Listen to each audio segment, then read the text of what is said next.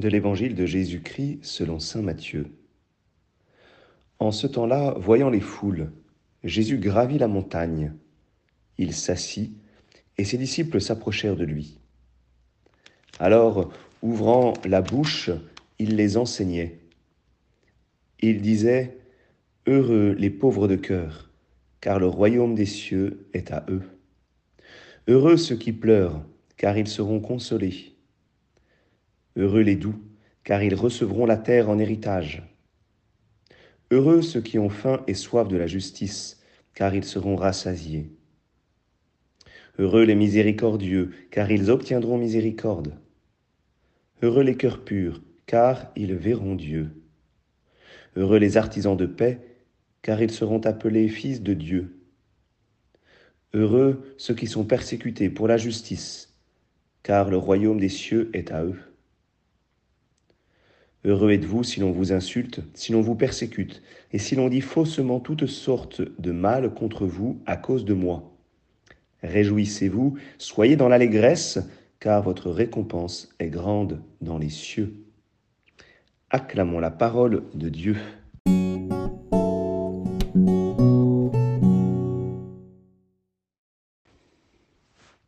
Bonjour à tous, j'espère que vous allez bien je vous souhaite une bonne fête de la Toussaint.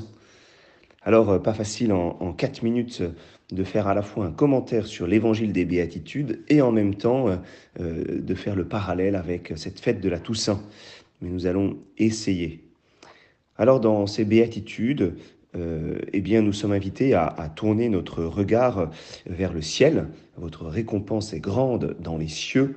Nous sommes invités à à rentrer dans, cette espérance de, la béatitude, béatitude qui nous est proposée comme un, chemin. Et à travers toutes ces béatitudes, à travers ce chemin de bonheur qui nous est, qui nous est proposé, nous découvrons le visage du Christ. À travers ces huit béatitudes, eh bien, nous avons le visage du Christ qui nous est dépeint. Nous avons, pour être plus précis, la sainteté du Christ qui nous est montrée. C'est peut-être la première chose euh, que je voudrais partager ce matin. Il n'y a qu'un seul saint. C'est ce que nous chantons dans le Gloria. Toi seul es saint. Euh, dans la prière eucharistique, nous disons euh, Toi qui es vraiment saint, toi qui es la source de toute sainteté. Et nous demandons ensuite eh bien, au Seigneur de sanctifier. Donc toi qui es la source de toute sainteté, sanctifie ces offrandes. Ça, c'était la prière eucharistique numéro 2. Dans la prière eucharistique numéro 3, c'est la même chose. Tu es vraiment saint. C'est toi qui sanctifies toutes choses. Sanctifie ces offrandes. Et puis nous avons euh, aussi dans, les évangiles, je pense à, à l'évangile de Saint Luc, où c'est le démon lui-même qui dit euh, Je sais qui tu es, tu es le Saint de Dieu. Alors oui, il n'y a qu'un seul Saint, c'est Dieu. Dieu lui-même qui est saint. Ça veut dire euh, la sainteté, c'est celui qui est euh, à part. Il est à part parce qu'il est différent de tout ce qui est dans le monde. Quel est, quel est le sens de la sainteté? La sainteté, ce n'est pas d'abord euh, l'absence de péché. La sainteté, c'est un être qui est un être uniquement de relation et de relation d'amour. Et cette, cette relation d'amour qui est le mystère même de la Trinité, est-ce qui le met à part Et est-ce qui est euh, complètement unique? C'est euh, en Dieu, il n'y a aucun obstacle à l'amour. Il y a uniquement cette circulation d'amour.